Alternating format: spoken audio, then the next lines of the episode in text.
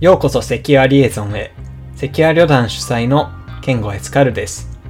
セキュアリエゾンは、セキュリティ系サークルセキュア旅団によるポッドキャストです。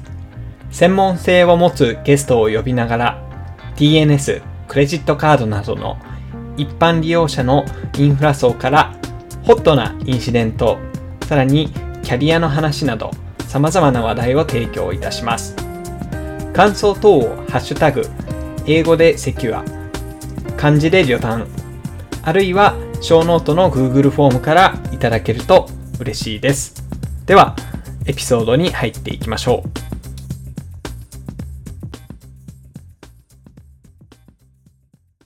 まあ、生物には多様性っていうやつがありますね。そうですね。確かにそれは、生物の多様性はやばいっすよね。うん。でさ、ちょ、もう今我が家もそうなんだけれど、暑いんですよ。暑いですね。僕もうエアコンつけてますよ。僕もね、ちょっとさすがに、あの、普段サーキュレーターを回してるんだけど、ちょっと録音するときノイズが乗るかなと思って今、エアコン切り替えて、あ、まあ、僕、そうですね。でさ、あ僕普あ段仕事中って、パソコン、多分、一つの部屋の中で、1、2、3、4、5、6、7台動いてるのか、この部屋で一つで。ああ夏は暑くて、冬はそこまで暖かくならない。聞こえてます、ねうん、聞こえてる。聞います。もうちょっと大きめでも良いかも、キャン君。いや、でもこれは、あの、七七さんにおすすめされて買ったマイクなので、おどどれ買ったの？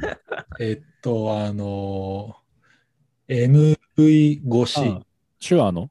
手話の。あれ使い勝手いいでしょそうっすね。しかもちゃんとある程度の指向性も持ってくれるから。あれね、普通に、あとまあ、割とコンパクトだから、まあ、会社とかでも使いやすいとは思なるほど、なるほど。とりあえず今家に置いてます。う。で、そう、あと、そう、なんかね、去年の後半になって、MV5 っていうのが結構もともといいマイクだねって社内でも話をしてたら、その Type-C、やっぱ Mac 使う人多くて、Type-C 用のやつが出たよってうーん。をね、僕の MC 用のやつ買いました。はい。うん、大絶賛ですね。うーん。USB マイクのいいところは、その、ポンと挿してそのまま使えるっていうのがやっぱりでかいですよね。あのあでも、この手話のやつ、あれなんですよ。その、フドライバーとか必要なのかなと思って、うんサイト見に行って、あの、なんでしょう、tech.sure.com だったかな。そういうサポート系の、なんかサイト、なんかメアドとか会員登録必要なやつ開いたら、うん証明書が昨日で切れてたんですよ。おっと。これは報告をしてあげて。今更証明書が切れてるサイトって、なんかち結構久しぶりに聞いたかも。いやいやいやいや、証明書はやっぱり人類には早すぎると僕は、俺あれだね、ちょっとあの PK 方面の方々からそれはいろいろ怒られそうだけど。あのね、あでも、あの、前回の PK、一口 PKI でも証明書は、ああれは PKI か。まあいいや。PKI はまだ人類には早すぎるって言ってたから、ー別に言っていいんじゃない？証明書の管理はね、やっぱそこ最後なんだろう、人になるっていうところ。そう、退職したり忘れてたりすると、ジエンドですよ。あと、なんだろう、やっぱその変化量が年に1回とか何年かに1回じゃない、そうね。あでもあれ？そうですよね。で、今後、もう60日に1回でしたっけ？そうそうそうそう。うんサファリとかは確か30日とかにするみたいなことを前言ってた気がするよ。有効期限がそれ以上ある証明書はブロックみたいな。そうそうそあと、ね、Chrome もなんだっけ？あの、検証するようになったよね、最近のバージョンで。う。あ、そうなの？へえ。証明書周りの結構大きい、えー、と変更が入って、なんだっけ？ Transparency のやつ。ちょっと僕、詳しくないのがこうバレバレになるんだけど。 Certificate Transparency のやつうん、それをちゃんと Chrome でも、えー、と検証するような機能が直近で入った。結構ね、そう最近 Chrome の、えー、と変更実装面白くって、うん。あれ Windows 版だけなんだけれども、あの、ロップという、まあ、そのエクスポイトのテクニックがあるんですけど、はあまあ、い。それ、先週話したよ。シャドウスタックの話。うん。はいあ、あれ訂正しないといけなくて、なんかはいはいはいその返り値とか言ってるんですけど、リターンアドレスですね、正確には。まあ、ロップなんでね。はい。うん、確かにし。かもレジスタってやつけど、まあ正確にはスタックの一番最初に積まれるっていう、なんかね、はい、っていう、まあ訂正をしないといけないなっていう。通常ひ100人ちょっとは毎エピソード聞いてもらえてるっぽいんですけど、うん、そうですね。なんかもうちょっと、ま増やしたい。さかり欲しいな。ああ、なるほど、うんなるほど。僕割とまさかり欲しい側なんですよ。まあ僕もあの、技術的に正しい指摘は欲しい派なんで。うん。なんかね、なんか前回そのネタも出してたけれども、まあ、やっぱあれだね、人間リリースしたらフィードバック欲しいよね。そうね。。うん。だからまあ、やっぱ出したら、なんか、いろんなところからのフィードバックが欲しいなっていうのと、これまだ本編じゃないよね。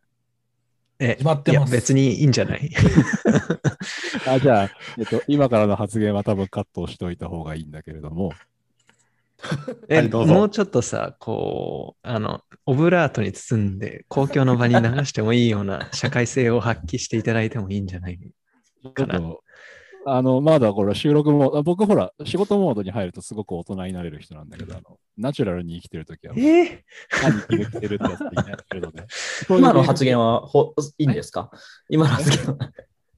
今の発言は僕のキャラクターについてはギリギリ大丈夫ですね。あのなるほど、被害を被るのは僕だけなので。なるほどいや。むしろ、あの、キャラを作っていかないといけないんじゃないですか。ああ、まあでもね、確かにね、演じる時はあるね。その、仕事において、例えばそのマネージャーの仕事、仮面なのか、プレイヤーの仮面なのか、そのセキュリティの人なのか、はいただのエンジニアなのかみたいな、ちょっとね、ちょいちょいその仮面の被り直しっていうのは意識したりはいする時もある。まあ、使い分じけはしますよね。じゃあ、かぶりましょう、今日は。今日は、ポッドキャストの時の、まあね、名なしなのか、まあ、な、名乗ってもいいかなとは最近思い出したけど、うん。まあ、針金細工ですよね。はい、ハンドルネームで。はい。これ、録音はしてる？もう大し丈夫？てる。うん。してる？されてる。はい。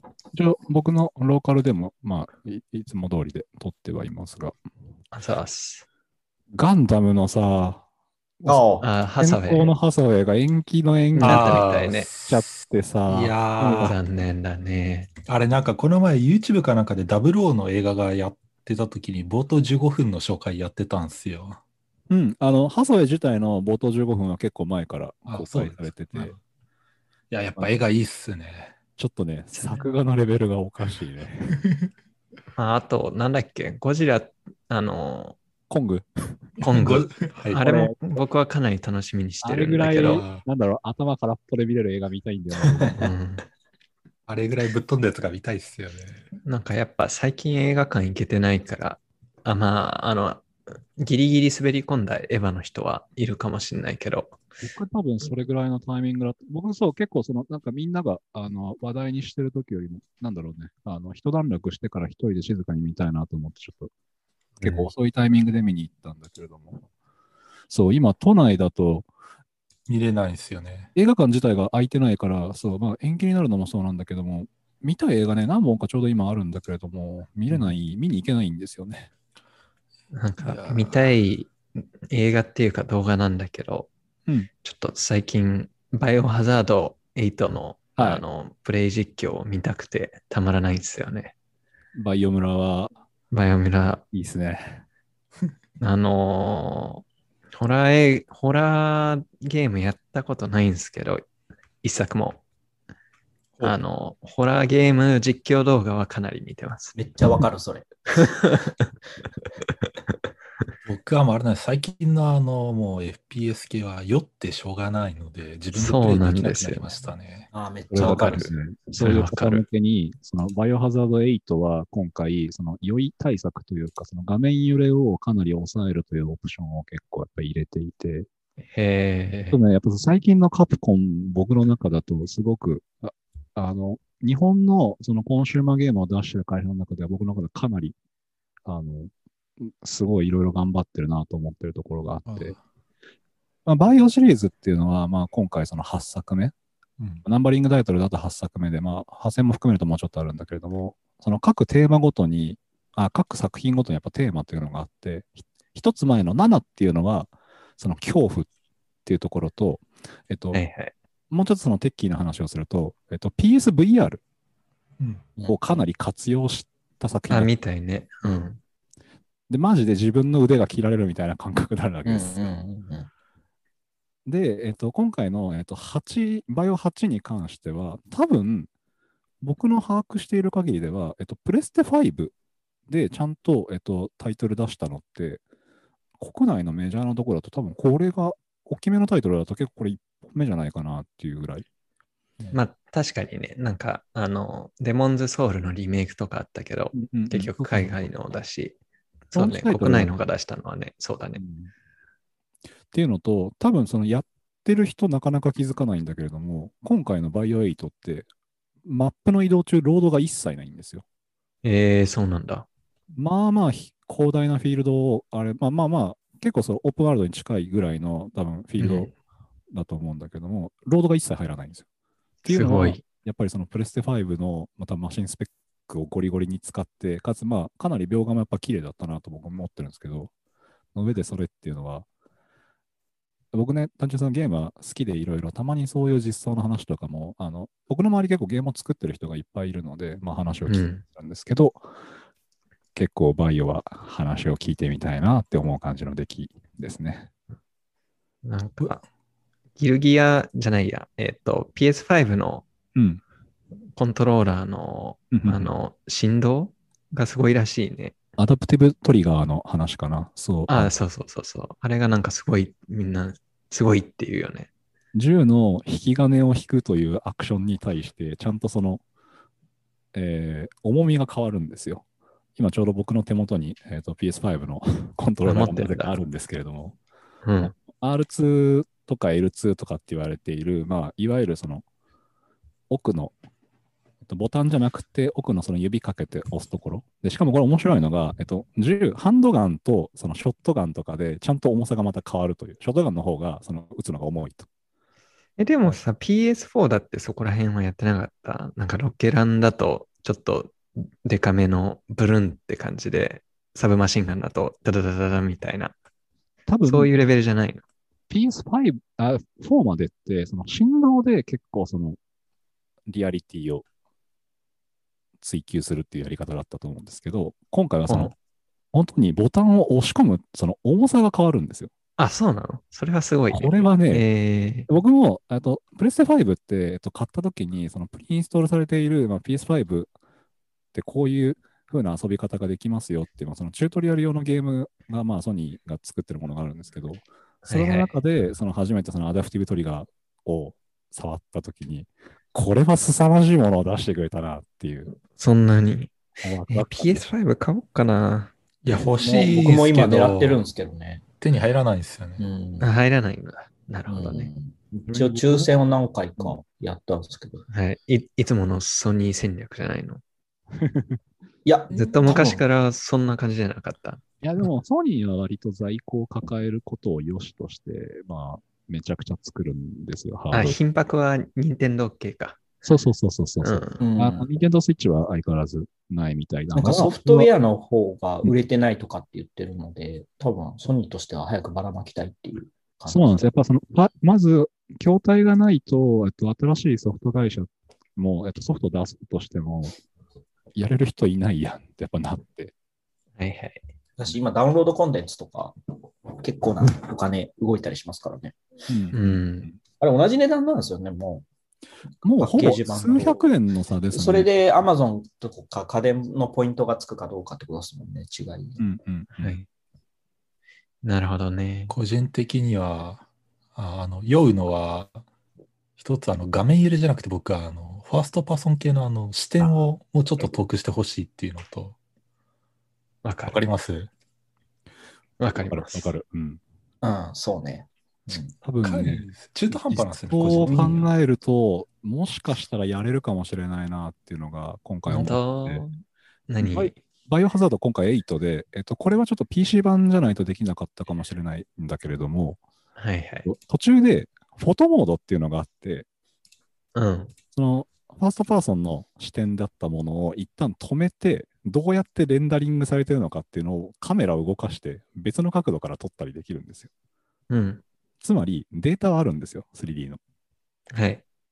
なんか PS4 の FF15 に似たようなやつがあった気ああ、がする。だから、そのうち元が出るんじゃないとか、そういう話？それ、あとか、そのカメラ変更だ、視点変更みたいなのも、データ自体はあるから、その、うん。あとはその映し方を変えればいいだけなので、多分これ実装的にはやれるはずなんですよね。うん。そう。やるかどうかは、ちょっとカプコンさん次第。それはもう完全マインクラフトじゃないですか。ああ、まあでもそうそうそうそうそうそう。なそのまあでもな、もうちょっとその後ろから引きのカメラでやるかみたいなところ。ただ、えっと、バイオハザードという作品とすごく相性が悪いなっていう話がそうそうそうそうそうあって、多分その分かんないところから襲われるっていうやっぱ恐怖感がそうんですだよね。視点が広くなると。ゲームの体験としてどうなのよっていう感じだよね。そういう意味では割と初代とかはすごいですよね。あんなグラフィックでめちゃくちゃ怖いから。いや、でもでも、松本さん、そんなこと言ってると、年がバレますよ、年が。いや、僕は最近実況で見てるだけですから。まあでも、なんだろうね、ゲームをプレイするっていうだけじゃなくて、やっぱそのなんだろう、誰かがやってるのを見るっていうのがこんなにもコンテンツとして盛り上がるようになるとは僕は思ってなかったんですよね。うんでもなんかやっぱりその才能は違いますよね。そのゲームとが上手い人と単純にそのゲームの実況が上手い人っていうのはなんか別の才能な気がする。違いますね。面白いですね。梅原が実況うまいか、あ、まあちょっとあの人はまた別だな。あの、めちゃん今、そうですね。今コロナと戦ってコロますけどナみたいですね。ね。ちょっと他のキャラ対策はできるんだけど、コロナ対策はちょっとあまりできなかったみたいですね。いやいや、それは対策できてないと思わせといて対策するのが梅ちゃんです。なるほど。ちょっと真相はわかりませんが。で、だから多分。あとは、あ、待って、でも、あの、今、今、狩野英孝が、そうそう。バイオハザードやってるみたいだよ。あれ面白いポッドキャストでモンハンは撮ってる場合じゃなくない？あれ面白いっすよね。そう、昨日、面白い。モンハンで大事故を起こしてた狩野英孝さんですあね。昨日は知らない。えはい。ーなんか、セブン見て、セブンちょっとだけ見たんだけど、ちょっとでもめちゃくちゃ面白かったから、うんうんうんエイトでも見ようと思ってたんだけど、まさに今やってるやんけみたいな。なるほど。なんか、あのーポッドキャストもこう喋るっていうのだけだとちょっと面白くないから、ゲームのそのオープンワールドにみんな入って、なんか作業しても面白いかなっていうのはちょっと思ってたんですよね。なかなかこううまくできない。マインクラフト的な、そうそうそうそう、それをしたい。いなと思ってて、なんか、個人的にはカンファレンスとかでも、うん普通にズーム開いて聞いてると退屈で、あれカンファレンス行った時のやっぱ楽しさって、その辺うろうろして、なんか自分のた、自分にとっての楽しみを見つけることだと思うんですよね。例えばなんかはい意外とグッズの売り場が面白かったりとか、はい。なんか変なところで有名な人が、なんかひ、えっ、と、暇にしてたから声かけてみたとか、うんコーヒー飲み放題とかっていう、なんかそういううろうろ感みたいなのも再現できればなとかっていうのは思ってたんですけどね。結構各社、やっぱりこの1年間コロナになって、イベント開催っていうのはすごく悩んでいるみたいで、僕も結構まだ、あの、社内で、まあ、お客様向けのイベントをやりたいですねみたいなネタで、最近オンラインのこういうツールを使ってやりたいんですけど、みたいな相談はいっぱい受けるんですよ。うん。なんかやっぱ本当に各社試行錯誤をしているなというところがあって、去年、どこだっけな、マイクロソフトがちょうどこれぐらいの時期にやってる、マイクロソフトって年に2回大きめのカンファレンスをやるんですけど、うん。上半期のカンファレンスの時は、なんかその VR 空間で、まあいろいろアバターがあっていろいろやれるみたいなのをやってましたけど、そのインフラがまあまあ、初日詰まっていて、だからマインクラフトでやりゃいいんですよね、メッサンこそ。ま あまあまあまあまあ、アカウントなんか配って。うん。あるのサーバーでやります。それは、ネコロリさん。なんで？あデータセンデータセンター持ってる人がやればいいじゃん。あうちうちゲーム系は NG なんですよ。いや、前、まあまあ、そうね。そうね、あれやっぱ100人とか入るだけで結構いくらしいですからね。えあ、でも、わかんない。多分、あの、これから、プログラミングの教育とかって、えっと、結構義務化されていくんですよね？ちょっと僕。あ小学校は義務化ですね。はい、うんただ一、一人一台パソコンがあるとは限らないです。あえー、英語や僕、ればいいのに。そうそうそう。いや、英語もやってるんですよ。あ、やってんだ。英語もの小学校からやってるはずっすよ。今、えー、義務化で。ああはいいい時代ですいや、僕らの時も中学校からやってましたからね。あ、まあまあまあまあ。僕、それめっちゃ海外でばかりされることあるんですよ。日本人って、なんか僕の英語見てたと思うんですけど、日本人ってなんか動くとかで英語勉強してんのとかって。いやいや、中学生からだよと。ああ、ああ、みたいな。なんか、悲しいとこあります。そうやって、下手くそ的なやつです。そうそうそうそう。うんまあ中学校から勉強してるんだ。ああ、なんでしょうね。なんか、なんか辛いね。ドイツとか行った時、うんそのお店でプレッツェル売ってるぐらいのおばちゃんでも英語ペラペラだったんで、この差はどっから来るんですかね？うん。まどうなんですかね。言語学とかガチの人、あの、いたら、まあ、まさにこういう話聞きたいんですけど、結構やっぱ、えっと、日本語とロシア語って、えっと、文字文化で言っても、その発音文化で言っても、その得意なんですよね。うん。逆に言うと、その一番わかりやすいのって、えっと、イタリア語やれば、えっと、フレンフレフレンチと、えっと、スパニッシュは大体その語感が効く的な、あのすごい全然実感もわからない。ですうん。あの、言語としてのなんだろう、その距離というか、が、まあ、近いんですよ。ああ、なるほど。で、えっと、英語と韓国語だったかな？とかは、なんかそういう文法とかが結構やっぱ近いみたいな話もあって、とか、えー、そうなんだ。うん、なるほどね。そういうので、やっぱ日本語という言語はすごくその他の言語と比べると遠いうん。から、あんまりうまくないのではっていうのを、まあ言い訳に僕は英語がうまくないですって話をあの、中学校の英語の学校でやる教材とかが、うん。なんか話題がうん、ちょっとやばいんですよ。なんか、ほう。うん？これあの、ちょっと、ちょっと発言気をつけないといけないんで、組織の見解をさせてもらうんですけど あの、やっぱりその、戦争の話とかを英語の教材に入れるんですよ。なるほど、なるほど。で誰が？あ、中学校の教材に。あ、そうなの？教科書がそうだっけ？まあ扱う題材だっていうこと。それ、わかりますよね、多分。確かになんか広島の観光客のみたいなやつ乗ってた気がするな。その、うん覚え戦てないけど。争の話と英語のやつを一緒にしたら僕ダメだと思ってて、はいはい。初めて会ったインアメリカの友達に戦争の話ってまずしないじゃないですか。まあ割とでも、アメリカに行くと、そのファーストフードとかス、例えば、えっと、スーパーマーケットでポイントカード作るみたいなことって絶対するじゃないですか。あと、スターバックスの材像選ぶとかっていうのをするじゃないですか。なんかそういうのをすごい極めた方がいいかなと思ってて、まあ、僕の頃と今のやつは多分変わってると思うんですけど、はい。なんか、あの戦争で使われる兵器の用語のスペルなんか使わないじゃないですか。あえ、そんな英語ありました？ありますよ。嘘あります全然記憶にない。しかも留学生にそのそういう場所連れてって歴史を英語で日本人が教えるっていうシーンとかめっちゃ練習させられましたから。まあえなかなか、ただそこのその歴史教育っていうのは本当に大事だとは思う。それはもうあのちょっと誤解がないように言っておくんですけど、うん大事だと思うし、なんか自分たちが生きている上での歴史っていうのは大事だと思うんですけど、その、うんグローバルで今を生きる海外のビジネスマンになるためにっていうのを考えないといけないんじゃねっていうのは思ったんですよね。なるほど。はい。っていうのはちょっと僕の提言として、ありがとうご今日、あざいます。の、セキュア旅団に提出させていただきます。はい。そろそろセキュリティの話します？はい、お疲れ様でした。まあ、あの、ゲームのと話とかから俺も3秒だけ関係ない話でいいですか？あの、ニンテンドースイッチプログラミング出すみたいですね。ニンテンドーが。あー、見た見たプログ。ラミング教材面白そうですね。ね、うん面白そうですね。で、それで、僕、それら、地上波のラジオでその宣伝話聞いてて、え、こんなん出すんだとかって思ってたんですけど、ラジオ DJ の人が、あのーゲームを作って世界に公開できるって、こんな時代が来るとは思いませんでしたねとかって言ってたんですけど、なんか RPG 作るのこと完全に忘れられてるなとか、いや僕も簡単に今作ろうしてるところなんですけあどそうそうそうそうそう。以上になります。はいお。疲れ様です。はいありがとうございます。はい。じゃあ、本の代わりにゲームの紹介をするコーナーでしたね、今日は。そうなんです。はゲームは楽しいですね。じゃあ、いきますか。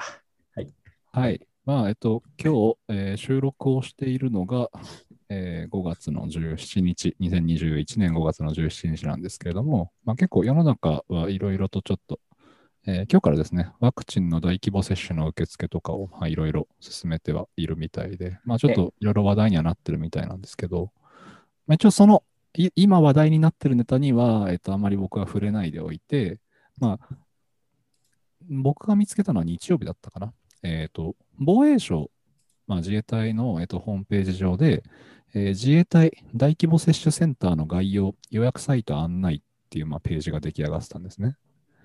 で、まあ一応その内容についてはいろいろ、あの、深くは触れないでおこうかなと思ったんですけど、僕そのサイトをスクロールしてたら、えっと、赤字赤枠でデカデカと注意事項が2つ書いてあるんですよ。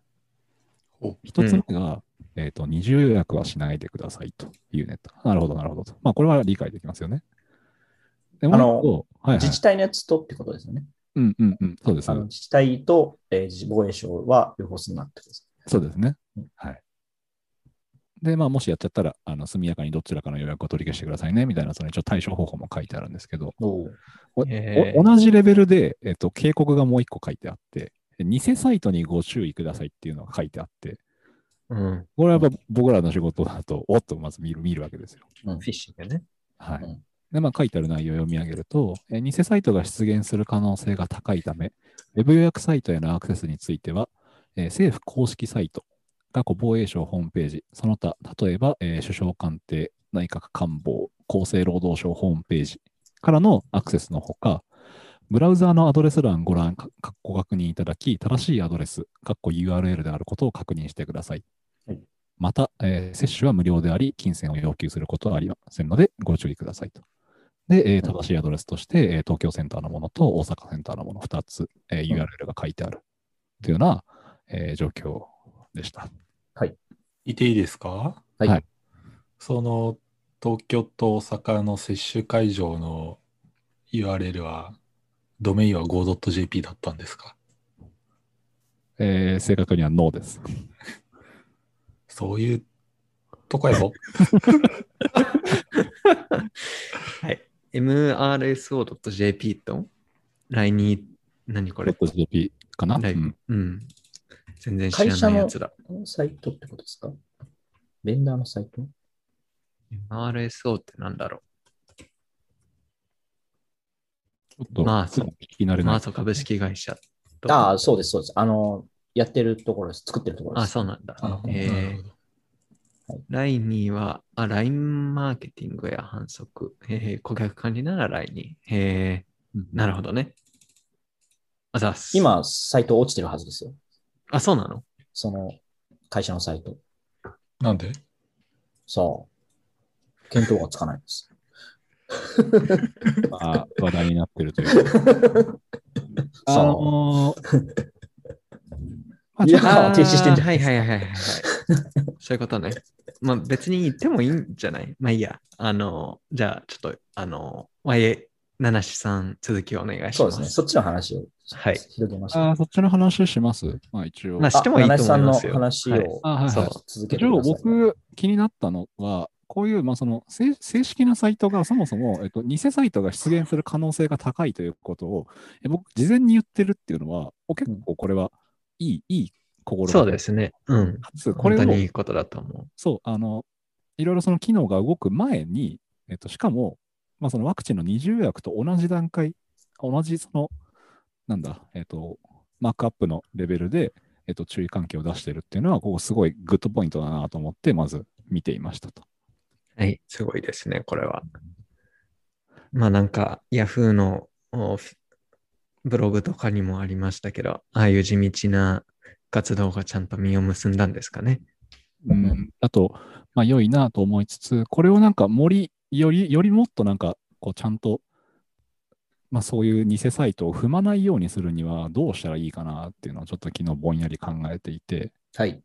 僕よくその、えっ、と、フィッシングサイトに引っかからないようにするにはどうしたらいいかって話を、まあ、身近な人、特にそのエンジニアじゃない人とか向けに話をするときは、その銀行のページにログインをするとかっていうときって、そんなに頻度高くないじゃないですか。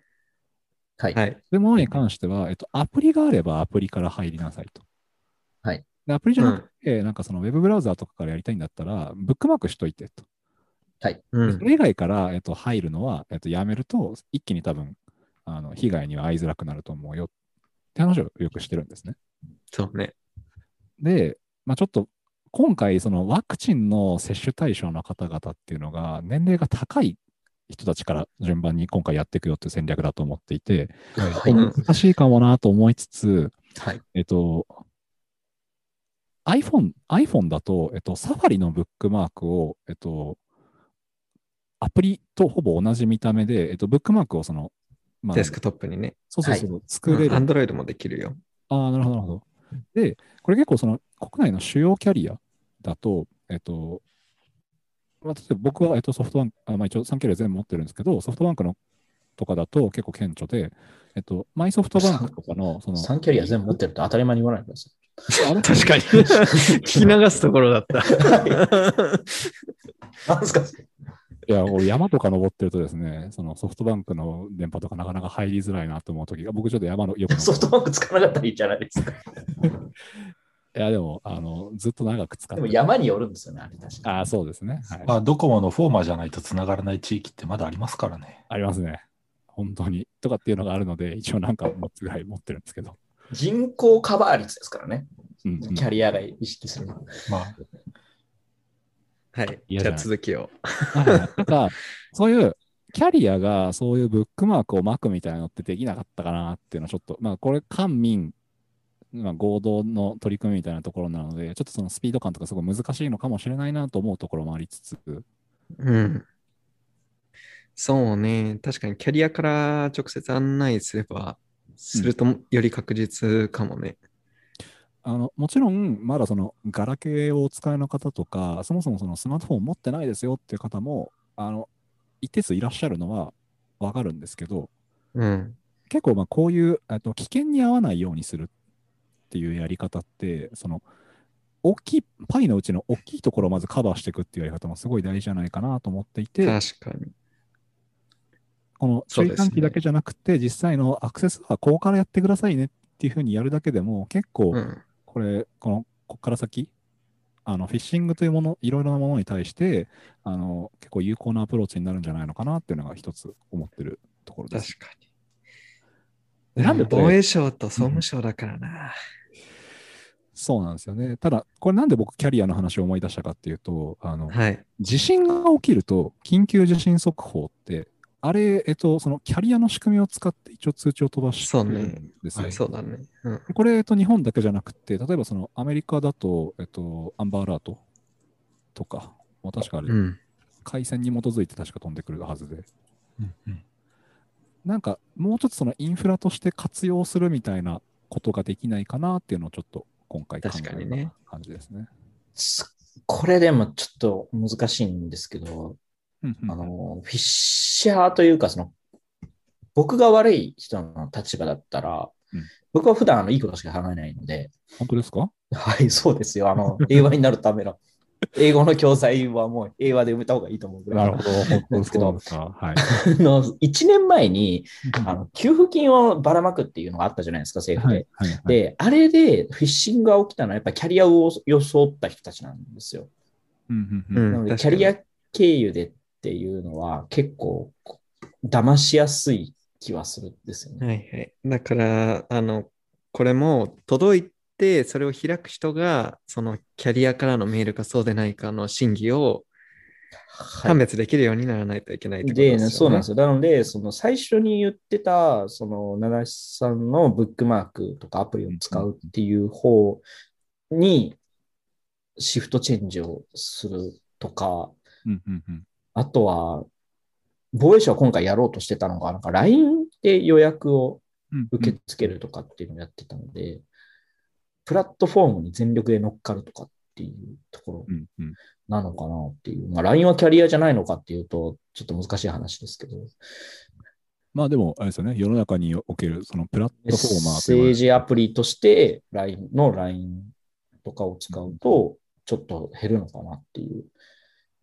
で、結局、メッセージアプリってあるじゃないですか。SMS とかよく呼ばれるやつっていうのは、割と正直僕でも騙されそうな気はするので、キャリアからのメールってあんまり信用しなかったりしますね。ああ、そうですね。やっぱそのメール、なんだろうな、あ、メールはそうか。メールで言うとイ全部そうですンタラクトに来るものうんは多分その、やっぱり危ないですよって判断をするしかないと思ってて、うん例えば、なんかキャリアのアップデートを使って、そういうインストールをうん。するみある程度アプリをインストールするみたいな、そんな感じ。そうですね。う。うんそれはいいと思いますね。うんうんうんただそこはなんかアナログでやらないといけないような気がしてるから、今、携帯屋さんってほとんど閉まってるじゃないですか。はいはいはい。で、まあ、空いてたとしても、あのおじいさんは大体イオンにある 代理店の人に騙され、騙されてじゃないですか。代理店の人に そそがされてスマホに変えたりするから、なんか、そう難しいですよね。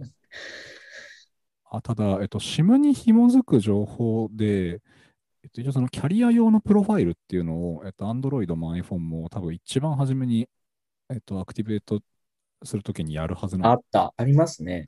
なんか、それ経由で、なんかこういう、あの、パブリックなものっていうのは負けないかなっていうのが、なるほ。ど。ネタですかね。なるほど。確かに。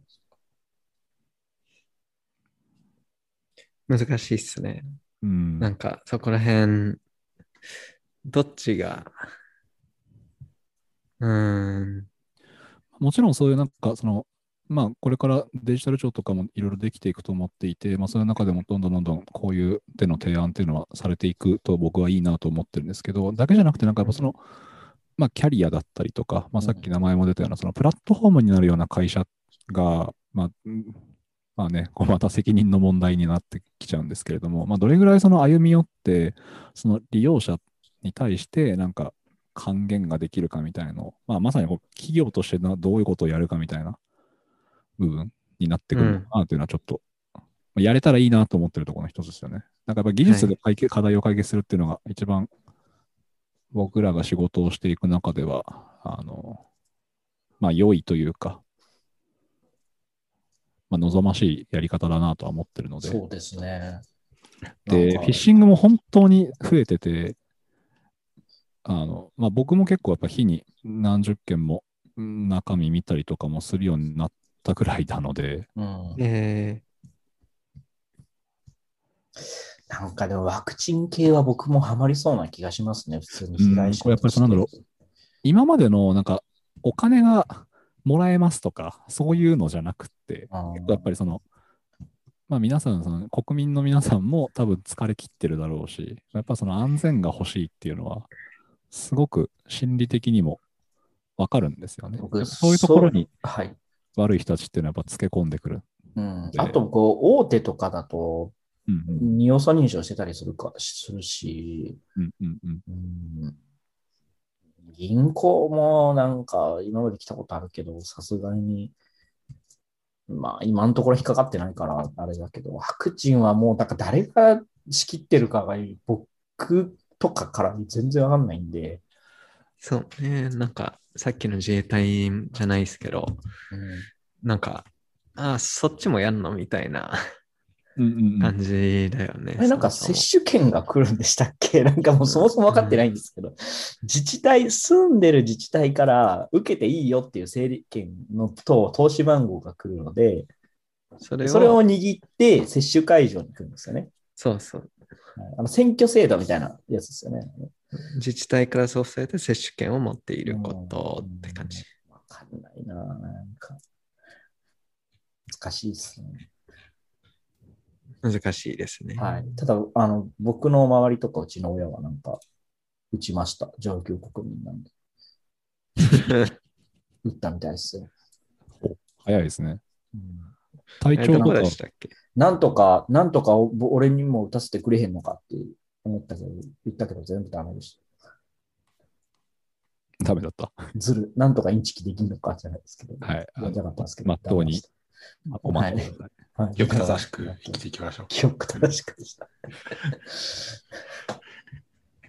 なんか、ワクチンはね、あの、あ打つと結構腫れるとか、その日ダウンするみたいな話もよく聞きますそうですね。はい。結構だからその何社か、まあ、IT 系の会社、知り合いのところとか話を聞いてると、ワクチン用のなんか休暇とか、うん。メルカリが出してたね。そう、でもそういうことするから後回しにされるんですよね、なんかね。え？あそれは当たり前か。正しい、正しい、正しい選択か。いやいや、なんか、うん早く打ちたいなと思って。なんか、うん、今名前も上がったような大きい会社とかもそうだし、なんか割とまあ、ちっちゃめのところとかでも、まあ、CTO が直接そんな話をしてたりとかっていうのを聞いて。うん。いい話。早く。うん。まあ、打てるもんならさっさと打ってうんうんうん。安心したいよね。うん。まあまあ、どれぐらいの効果があるのかっていうのも多分、まあ現在進行形で見ながらだとは思うんですけどね、打たないよりはマシなんじゃないかなっていうのが、まあ、なので、あの、打てるようになったら僕はすっとあの打ちに行きたいんですけど。その、というより、あれだよね。あのーどんどん打って打って打ちまくって、うん交代持ちの人を増やさなきゃいけないんだよね。うん、うん。一般的にはまあそうですよね。最近ワクチン打ちました。でもお、インフルエンザとか打ってます、ああ、打ちましたよ。うん僕も一応、ここ数年は毎年打ってるんですけど、最近あの、1年か2年前か、あの、うんうんうんはしかのワクチン打ちまして、ほうほうほう。あなんと全部自費ですよ。ああ、そうか。保険効かなかったんですか？保険は聞いたのかな？保険聞いたか保険聞いたけど、1万円ぐらい飛びましうんうんうん。インフルエンザのワクチンを、なんか、最近、ここむしろ数年は僕打ってないんですよね。た。インフルはね、うち会社出してくれるんですよ、全部。ああ、なんかそう、オフィスで打てるならいいんですけど、うん。なんかパッと行って打ってくるっていうのは、これなんか忙しさを言い訳にちょっと最近やってなくて。ね、飲むへーその日お酒飲めるかどうかわかんないですから、飲んじゃダメでああ、すけど。うん。ね七七さんインフルかかったことないんですか？ないですね。ああの、マジで？小学生の時に、そろそろですよ、多分。僕も、僕もそれだったけど、かかりました、2年前。あーあ、でも、お子さんとかいらっしゃる家庭だと結構やっぱ多分環境変わりますよね。そのお子さんが拾ってきて、お子さんから移るみたいな話はよくありますよね。まあ、さっきのはい端とかもそうですけど。あのーあれですよ、そうです。コンピューターウイルスとそこはすごい親和性があって、ほう。なんか、こう、最初感染した人よりも、ラテラルムーブメントの人が方がすごいっていうか、なんか風邪とかも、まあ、一緒にしちゃダメだと思うんですけど、風邪とかもそうで、子供がかかりましたって、熱そこそこ出ましたっていうのがぼ僕に来たら、なんかそれが強毒化されて、ああ、そうなんだ。えなんかすごいひどい目にここ数年あってるので、えはいはい。僕はあの最近は子供が手をつけた食べ物は一切食べないとかっていう なるほど。ああ、それぐらい気を使うのか。なるほどな。それでも、大変だな。はいそんな感じでランサムウェアの話でもしますか。はいはいはい。おつないでいただいてありがとうございます。じゃあ、ランサムウェアの話を。コロニアルはい、そうです。コロニアルパイプラインとダー。クサイドの話ですか？そう。えピオログ読んどけばいいんじゃないですか？ダメ？ということで以上です。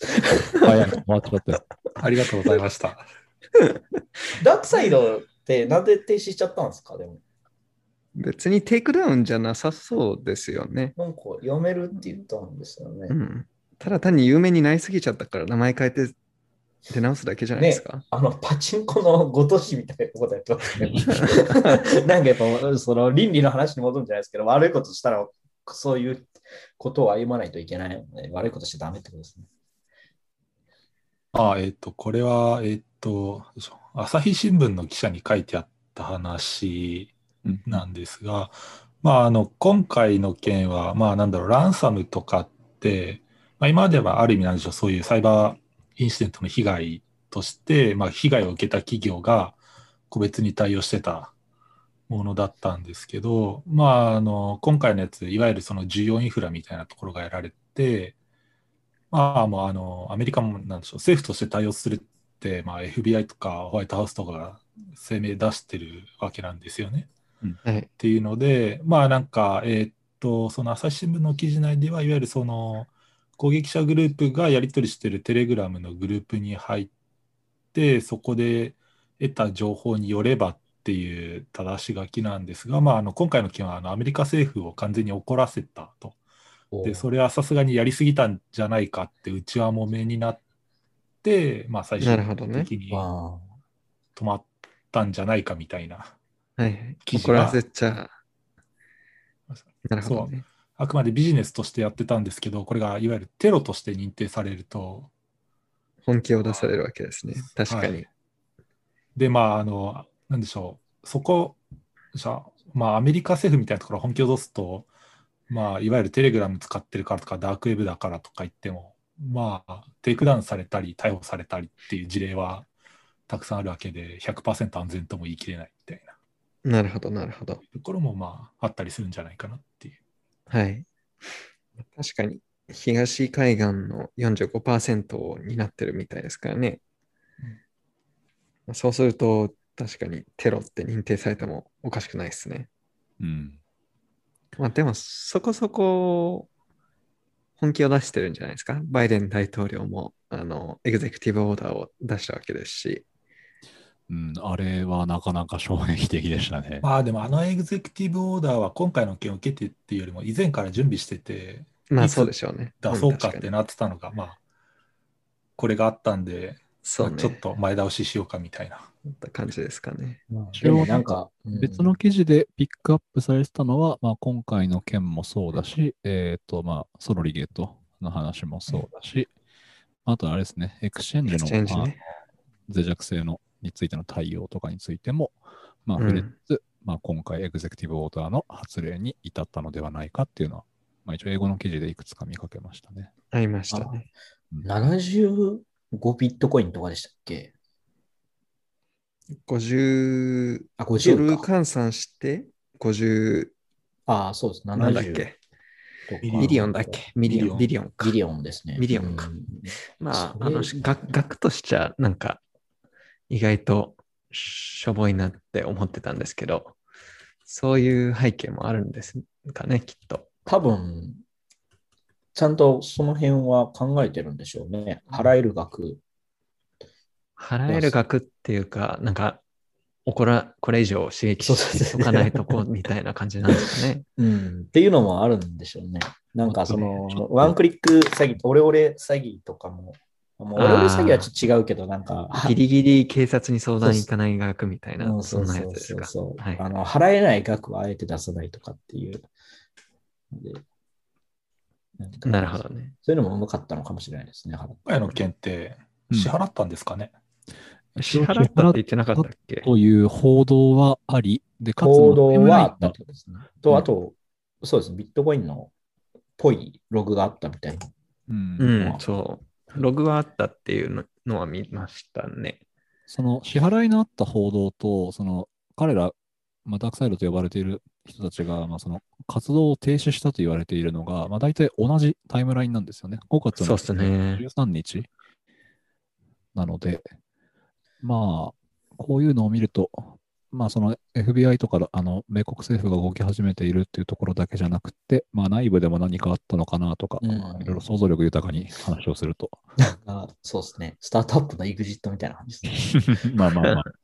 ただ、えっ、と、そうですね。あの、一個やっぱり、あのーまあこれを今回の我々のポッドキャスト聞いてくださってる方々はもう分かりきってるよっていう話かもしれないんですけれども、やっぱりその攻撃をする人たちっていうのは、えっ、と、ビジネスだし、もう集団なんですよ。それも結構な人数でのその集団にはなってきていて、でかつ、まあ本当にちゃんと稼ぎを得る。まあ、いいやり方か、えっと悪いやり方かを置いといて、稼ぐっていう目的でいろいろ活動している。うん。で、プラスアルファで、えっと、まあ、ただ、えっと、政府がやっぱり動くと、ちゃんと落とす、なんだろうな、 takedown をしたりとか、まあ、ちょっと今回の、えっと、理由にちゃんとつながるかはわからないですけれども、やっぱりその、政府が、アメリカ政府が、えっと、声明を出した、FBI がちゃんと名指しでこいつらですっていうふうに言ったっていうのは結構やっぱでかいのかなと思っていて、うん。まあ、まあ直近の例で言うと、その Emotet とかも、あの、欧州の各国が、えー協力をした上で、最終的には takedown に行ったっていうところがあるので、まあ、コスパがいいかと言われると、そんなことは全くないんですけれども、だと思いますよ、本当に。うん。うんただ、ああやっぱどうなんだろう。アフィリエーターと、まあ、プラットフォーマーっていうのは結構前から言うんですと思うんですけど、はいどっちが儲かるんですかね？ねプラットフォーマー儲かってるのかな？プラットフォーマーじゃないですかね。まあ、値付けにもよりますけどね、まあまあまあプラットフォーマー。あと、なんうん今回のこの件に関して、もし支払ったなら、うん。一応、えっと、去年の10月1日まあ、オファック勧告宣言だったかなって言われてですね、アメリカの財務省外国資産管理室っていうところが、そういうランサムに支払いするのは、制裁の対象になりますよっていう声明を出してたわけじゃないですか。はいはい。おお全然覚えてない。なるほど。まあ、そうですね。はい。で、まあ、今回の件って一応、その被害範囲がすごい大きくて、まあ、FBI とかも捜査に入ってたわけですよね。はいはい。うんはいその中で、まあ、結局支払ったってなると、そこのスタンスは、まあ、今回は被害が大きいのから、もう特例として黙認するのか、うんまあ、米国政府内でそこの、なんでしょう、方針転換があったのか、これはもう仕方ないねっていう。あの、そうですね。僕もそこの事実確認は多分今後明らかになるのかなと思うんですけど、どこの金なんだろうなってちょっと思うんですよね。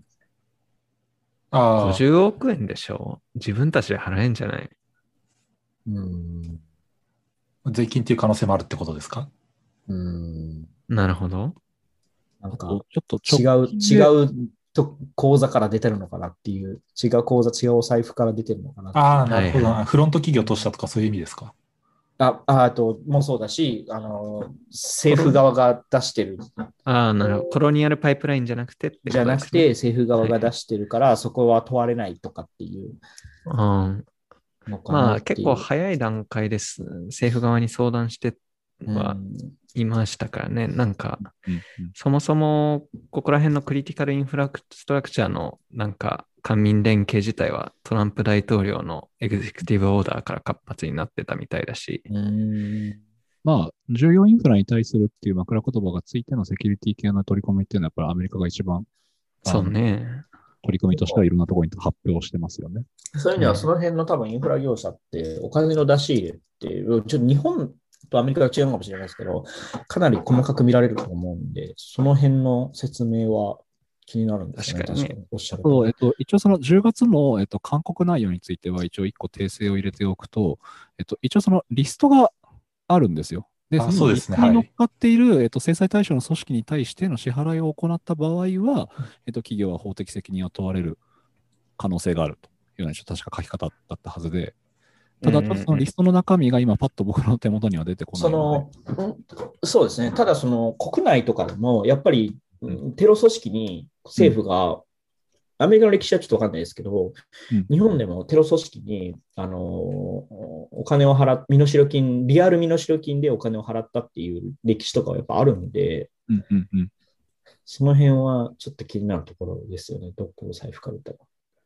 ああ、じゃあその企業が支払いを行うというその経営判断をしたのか、なのか、え政府のっと政府がそこを通したのか、フロント企業が立って。まあフロントというかあれですよね、まあ保険会社とかがもしかしたらついてるかも払ったりとか、あとセキュリティベンダーとかが払って、なんかその見栄え的にはクリアにしたのかとかっていうやつですよね。うん。で当時の普通に保険金の可能性はある、か保な険金の可能性はありますけど、多うん分そこが出るのはもうちょっと後な気がします。ですよね。こんな短い期間では出ない気がしますね。確かに。し、保険会社は出さない。ちょっと、そのさっきの言ったキャンさんの言った話の通り、出すっていう判断をするかどうかはちょっとわからない。なるほど。ちなみに今回の件を受けて、フランスの保険会社はサイバーセキュリティ保険から、なんか、あの、ランサムを対象外にしたみたいですよ。それは保険に入る意味があるのかな？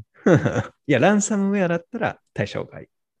いや、でも一番被害多いんじゃないのかな、ランサムウェアが。今まあそうこれは、ちょっとフランスの話僕知らなかったんですけど、その、結局はだからお金の流れがまずいだけで、うん。うん被害に遭ったところに保険金が払われるのはいいかなとは思うんですけど、そこまではコントロールできないから保険は対象外になったのかな。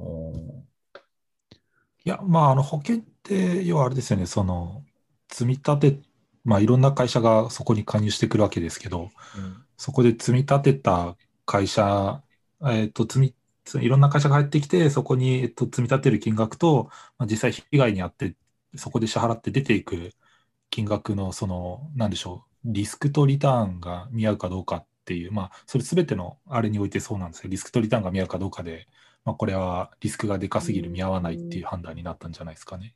ね。まあ、ただ、公式にアメリカ政府が払ったっていうことはない気はするな。ないとは思いますねうんねないとは思いますけど、し多分何かそのアメリカ政府が、まあ、使っているようなシンクタンク経由とか、まあ、そういうセキュリティ系の団体なのか、だって企業が、一企業がポンと出てくることはないと思っているので、何かしら多分そういうなんか団体経由で支払いを肩代わりをするとかっていうの多分団体だとそこは指摘されると思いますよ、いくらアメリカでも。うん、なんか、うん。でもでもそれは多分政府が払ったってことでいいと思うんですよね。なんかまあまあ政治事情わかんないですけど。なんかななんかワールドトレードセンターの2002年か2000年だったか忘れちゃったけど、その時から少なくともずっとテロと戦い続けてたアメリカが、まあ確かに撤退したとはいえ、ここで弱気を見せるメリットは一つもない気がするあんだよね。そうっすよね。ずっとテロとの戦いを掲げてたので、まあ、言って、まあ、この被害で支払うかって言われると、まあ結構微妙なそうっすよね。で、気はしますよね。さっきのお金の流れを厳しく見てるっていうのも、まあ、 FATF とかも基本的にはここら辺のテロををほ発端にあの始まってるものなんで、うんうん、あんまない気はするなな。であと、一応、その、今回影響を受けたのは、うんあの、 information technology の方で、オイルトランスファーじゃないや、オペレーション、えーっと、の方は動いてたの。手動でちゃんと動かしてたみたいなのね。うん、うん、うん。だから、なんか、もう、直近で、あの、東海岸の人たちに影響が出るっていうことは、まあ、なかったはずなんですよね。あの、石油の価格もそんなにこう乱高下してたわけではないので、あおそらく、報道があったその日だけでしたよね。ちょっとバッと動いたなって思ったのは。そうそうそう。うんで、えっと、その後もはちょっと落ち着きを取り戻して、えっと、再開したっていうニュースを持って、ちょっと下落したみたいな、そういう動きだったんだけど、まあ、だから、ある程度、うん、供給とかも見ても、うん、生活に影響が出るレベルではないと、こう、いろんな人が思っている状態だったと思うんだよね。だから、その状態で、即、コロニアルパイプラインの IT システムを復旧させたかった。そう。自分たちで弱みを見せてまで戻したかったモチベーションってあんまないんじゃないかなって思いますね。なるほど。そうなると、まあ、まあ実際じゃあ誰が払ったのかっていう問題に戻っちゃうんだけど、それはわからんですね。うん。そうなんですよね。あの、まあ、今回の対象って、えっと、こそのパイプラインの人たちだけではなかったと思っていて、あの、誰が支払いをしたか、支払われたらしいという情報は出てるんですけど、誰が支払いをしたかっていうのはまさに出てない情報なんですよね。うん。なるほどね。うん。はい。まあでも、こんだけでっかいやつだったし、おそらく、ニストなり FBI なりが最終的なレポートを書き上げてくるんじゃないですか。うんソーラーウィンズみたいに。そうですね。まあ、あの、もともと、確か初動が FBI だったのかな、これ確か。確かそう。FBI は出てきますよね、ニュースで。うん FBI が、その、攻撃者がダークサイドですっていうふうに言ったんですよね。確か宣言を出したので。あ、そうなんだ。うん。なるほど。まあ、じゃあちょっと、報告待ちかな。とと1ヶ月とかの間に出る気がするんで。すごい。それもすごいですね。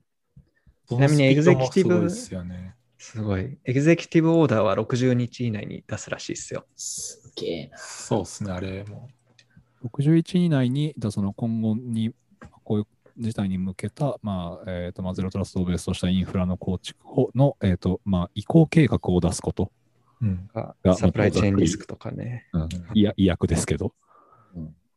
なんか多分、うーんと、サイバーセキュリティフレームワークとか、リスクマネジメントフレームワークに続く大フレームワークが出てくるんじゃないですかね。そんな気がしますね。まあ、やっぱり、サイバーセキュリティフレームワーク、あの、ちょこちょこ、あの、改定はありつつも、あれも出てもう結構な年数経ってますよね、2012年かな。うん。だから、10 13年か。13。もう8年。うん。で、確かに、まあ、サイバーセキュリティフレームワークだと、あんまり、その、えーっと、こういうサプライチェーンとか、周りはカバーしてなかったと思うんで、し、まあ、ハウとかディティールには確かこだわってない。まあ、あくまでもそうねフレームワークこだわってないね。うん。あ、そう、そういう意味で言うと、エグゼクティブオーダーで結構気になったのは、そういうインシデントレスポンスに関するプレイブックを出すみたいなことが書いてあった気がするんだよ。はい、はい、ははいい。うんこれはだから、その今、あの、七七さんがおっしゃってる How にいよいよ踏み込んでくるのではっていう期待感がありますね。うんいい話ですね。なんか、なんか、いつもにまして真面目な話をしてる気がす事る。いえ、いつも真面目じゃゃないんですか？あの、うん、じゃあ前半とのあギャップが。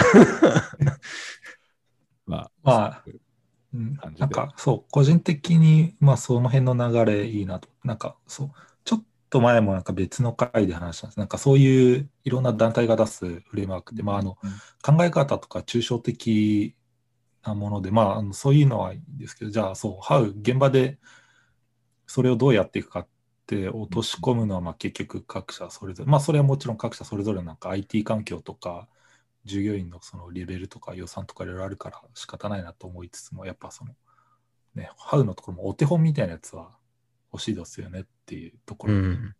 うんいよいよ踏み込んでくるなっていう。しまあ、やっぱり特にインシデント起きてるときって、まあ、これなんかだから普段からその訓練とかが大事ですよっていうネタの、まあ、裏側にもあるんですけど、やっぱりその問題起きてる当事者って焦るので、その時にいろいろ考えて何かやるっていうのは結構握手だったりするんですよね。はいはい。だからそのある程度そのパターン化されているものに沿って、えっとこれはやった、やってないっていうまあチェックリスト的なものだったりとか、うんまあその普段からパターンを作っておくっていうのがまあ今だとあの各企業に求められているところですけども、なんかそれがアメリカ政府だったらこうやるみたいなのがちょっと出てくると、まあちょっと嬉しいかなという、まあ期待も結構ありますよね、ここに関しては。そうですね。そうですね。まライン的にはすごくタイトな中で出てくるはずのものなので、どうなるのかっていうのは若干心配なところもありますけど。僕、あの、今年、あ、これは、えっと、自慢じゃないリストだけ。で、あの、法セキュリティインシデント対応アワード？はいはい。はいみたいなやつもらってて、まあ、それインタビュー受けて、その中で、えっと、まあ、あれ言っちゃっうまていいですか？くインシデント対応すると、まあ僕別に所属はそこまで秘密にはしてないので ?OK です。いいんですけど、まあ僕の名前ググりゃ一発で出てきますからね。OK です。じゃあ、はい。すみません、邪魔しました。いい。えっと、あれですね。まあ、あの、そう、今、七瀬さんがおっしゃったように、そう、あの、訓練っていうのは割とやってて、その時何やるかっていうと、こういうの起こった時に、じゃあ、どこの部署、誰が何をチェックするのかっていう、うんそういうのがあると、まあ、あの、じゃあ、あの、インシデント起こった時に、いや、あなたはちゃんとこれについて報告をお願いしますっていうのを、まあ、報告求める側もする側も、自分がどこまで責任持ってやらないといけないかっていうのが、あらかじめ分かってて動きやすいので、うん。なって思いました。ただ、えっと、指揮を取る方は、やっぱ離れしてないと、きついなってい う。まあ、それはそう、あの、前回一致しました。もう、あの、慣れが必要って、なんか、そういうなんかフレームワークとか、使っ、なんかドキュメントとかマニュアル作ってどうにかなるもんじゃないっていう、そこはやっぱり。うんうんうんそうですね。あの、そうですね。あーそういう意味だと、まあ、あれですかね。あの今、東京都の副知事やってる宮坂氏が、はい。えっと、ヤフーの時代の時に、えっと、まあ、重大事故の時にどうするのかっていう、まあ、10箇条を一応書き出していて、それは僕の中では結構、あのままさにその指揮を取る人とか、まあ、その実際のインシデント対応に当たる人向けのメッセージだったので、すごく、あの、納得感がいく内容が書いてありましたね。例えばその、まあ、今だとその物理的にっていうのは難しいかもしれないですけど、まあ、その全員を集めて、まあ、その作戦指令室を作るとか、うん。あと、まあ、その、まずキックオフをやって、まずどこまで戻すのかみたいな話をするとか。で、あと、まあ、その対応のチーム分けをちゃんとするって感じですね。とか、えっ、と、まあ、4番目、えー定時連絡の仕組みを作る。まあ、あとホワイトボードを活用する、えー食べるものと睡眠も復旧対策の中に含めるものですと。であと、まあ、広報はユーザーファーストに。あとは、えっと、対外リリースも、えっと、定時的に行うこと。で、まあ、トップの人は帰らない。で、あとはちゃんと終わったっていう宣言を出すことっていうのが、まあ、まあこの10箇条なんですけども、まあ、これ結構、実際にどういうストーリーなのかみたいなのが、もう添えて書いてあるので、まあ、あれですかね、ショーノート貼っときましょうかね、これは。結構前のやつだよね、多分。うん、2000、えっと、19年に、えっと、ノートに書いているものですね。今、あの、手元でもう一回調べたら。note。note ね。最近また話題になって。いや、この話はまた 脇道にそれるんで、脇道にそれるんではい、暇がある人は、あの、自分で調べてください。ちょっと触れないネタだ、触れない方がいいネタですね。はい。触れてもいいけど、時間がない。うん。ああ。ノートに触れない方がいいってことですか？え？広げるの 広げるなとりあえず、この話の後でいいですよ。いや僕は知ったくないんで、戻してくださ。はいい。はい。はい。というわけで、はいキャンさんのとこでも普段から訓練をされていると。そのちょっと定性的な話になっちゃうんですけど、はい。やっぱ、インシデント仕切る人はこう、インシデント頼める、あ、楽しめる人がいいんですよね、なんかね。本当は楽しんじゃいけないんですけど、インシデあ、まあでも、いますよね。そのなんだろう。やっぱ、事故った時にこそなんか輝く人とか、うんこれ多分もう若干アビリティというか、もしかしたらギフトの話になるかもしれない。あとはまあココミュ力とかの話にもなってくると思うんですけど、うんなんかやらない。燃えてる時だけ、こう、生き生きしだす人。そう、そういう人がいるいやあでもねのかカイジもそうじゃないですか。カイカイジもピンチにならないとね。ピンチにならないとクソ雑魚のギャンブルのカモじゃないですか。いや、なんか、ああいう、こう、ピンチの時だけ、本来の力を発揮するのって、いわゆる学校でテロリストが入ってきた時に華麗にやっつける俺みたいな、そんな感じじゃない。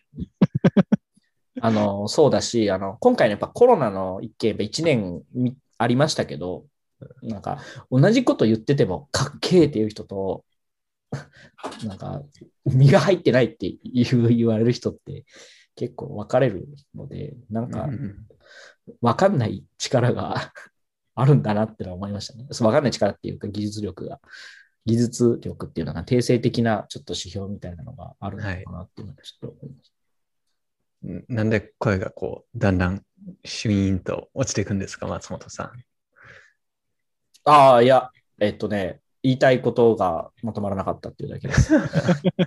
いや、なんかその定性的な、えっと、うん、多分キャナさんもいなんとなく分かっていただくかと思うんですけど、そういう仕切る人って、なんか分かんない能力いりますよねっていう。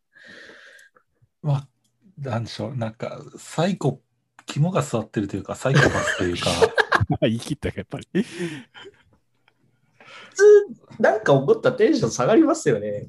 いや僕もそっち側なんですけど、なんであいつらなんだろうなって思うのが、なんか顔思い浮かべて何人かいるんですけどね。僕は別にそうじゃないですけど、もまあ、やっぱ、そう、そういう人は必要だなっていう人に。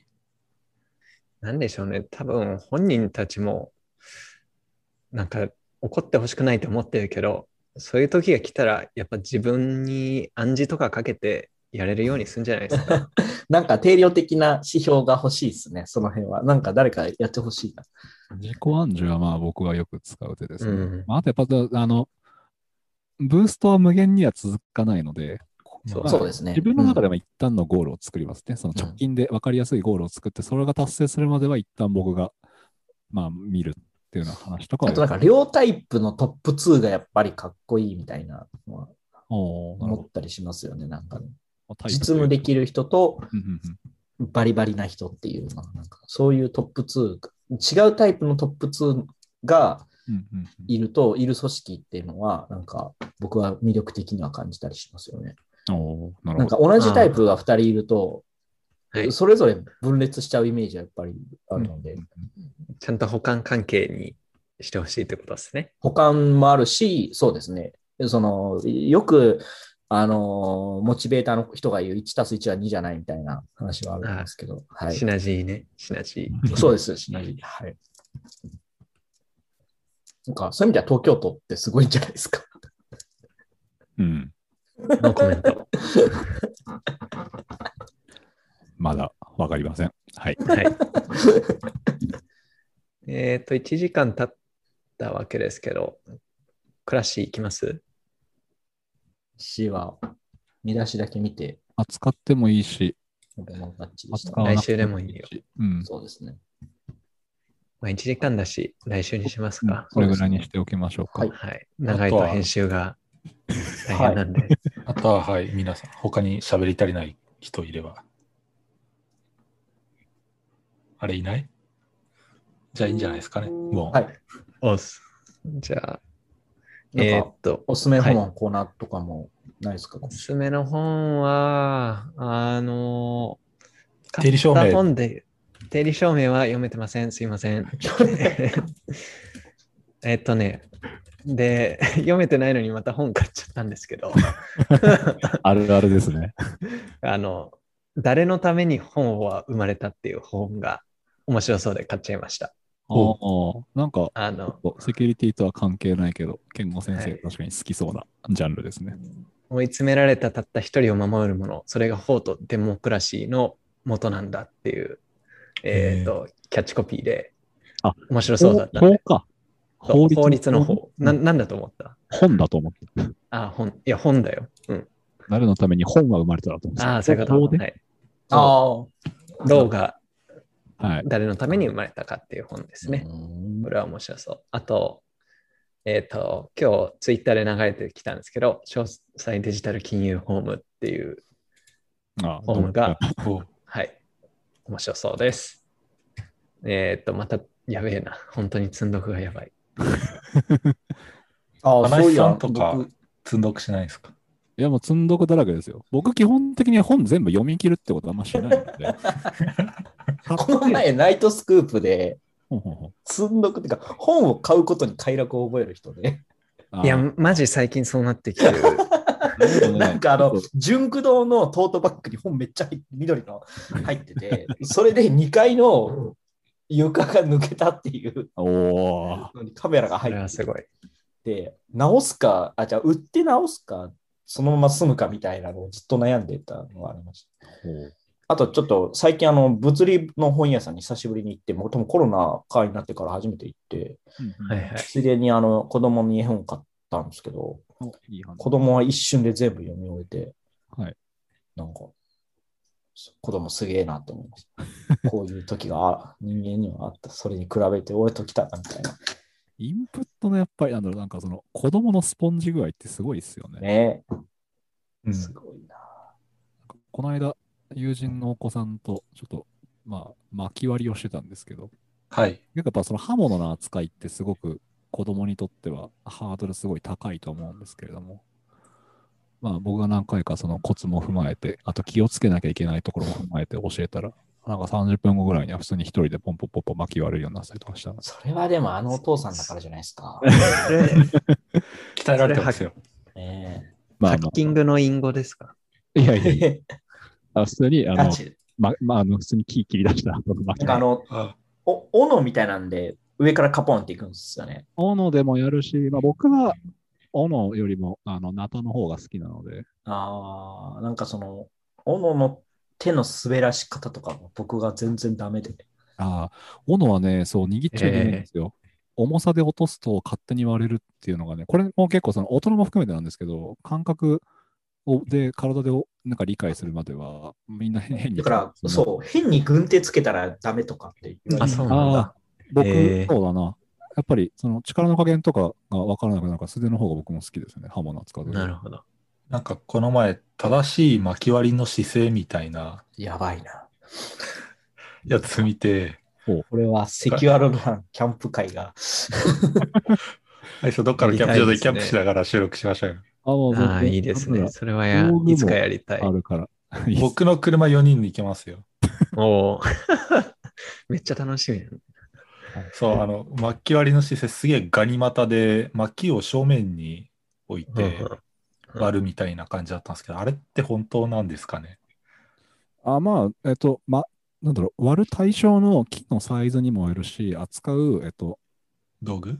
斧のサイズとかにもよりますけれども。なるほど。あと何気に薪がうまく割れなかったらささくれみたいなのできるじゃないですか。うんうんで、はいあれがよく燃えるんで、ああれそうですね、火付けの時によく使うので。そう、あれを揃えたり、大きさで分けたりするのが好きです。あとですね、あの、ちょっと前にアニメになったけど、まあ、ダンベル何キロ持てるという、まあ、筋トレ漫画があるんですけども、はいそ。の中にも、えっと、エエピソードの中で、えっと、巻き割りで筋トレ、筋トレをするっていうのは、一応エピソード贅は沢っすね。まあでもね、全身運動なので、あ間違いないんですよ。まあやっぱ振りかぶって頭の上から重いものを下に向かって落とすっていうのはね、まあまあ、あの全身使いますからね。もしかしたら姿勢が違うかもしれないんですけど、いつかハンマーでタイヤぶったたくっていうトレーニングはしたいんですよね。あ、でも多分ね、動かす筋肉は似たようなところだと思うんうんうんあれ一回やってみたいんですよう。日ね。本だとなかなかできないよな。そうなんだよね。あとなんかあの重たいロープ使うトレーニングとかもなんかちゃんとジム行かないとできないでしょ。ああ、やってみたい。あのーこう、二つのロープ持ちながら、そううにゅうにゅう波作るやつ。あれやってみたいんですよね。はい。というわけで、トレーニング一番身軽にできるのは縄跳びです。はい。あ、もう縄縄跳びね、本当にバカにしない方がいい。あれ全身運動だから、本当に。でもあの、縄跳びもいいやつになると回数のカウンターとかついてるじゃないですか。ついてた。小学生の時に持ってる子がいて、すごい羨ましかった。え、マジ？そんなのあるんですか？ありますよ。あのその辺のなんか文房具で売ってる200円ぐらいのじゃなくてね。あとなんか重りがついてたりとか。お菓子屋さんの入り口に売ってるやつですそうよ。そうそうそう。入り口につら下げて、これ何色みたいなやつです。そうそうそうそう僕が覚えてるあれですね。ゴムかなんかでできた、やたらスナップの効く縄跳び、当たったら痛かったなぐらいですよ。痛い、痛い。はい。そんな時代も僕にもありましたよ。はいじゃあこんな、あの、感じでは今回はい。FBI から縄跳びの話まで。バカにはい取り扱えるポッドキャスト、セキュアリエゾンでした。はい。拾えるものは何でも拾うと。はい。じゃあ、またそうですね。次回フィードバッ。クは、まあ、あの、待ってますので、はい。Google フォームからでもいいですし、はい Twitter、ハッシュタグからいろいろと言っていただけると拾います。はい。はい、じゃあ皆さん、今回もありがとうございました。ありがとうございました。ありがとうございました。はい。おやすみなさい。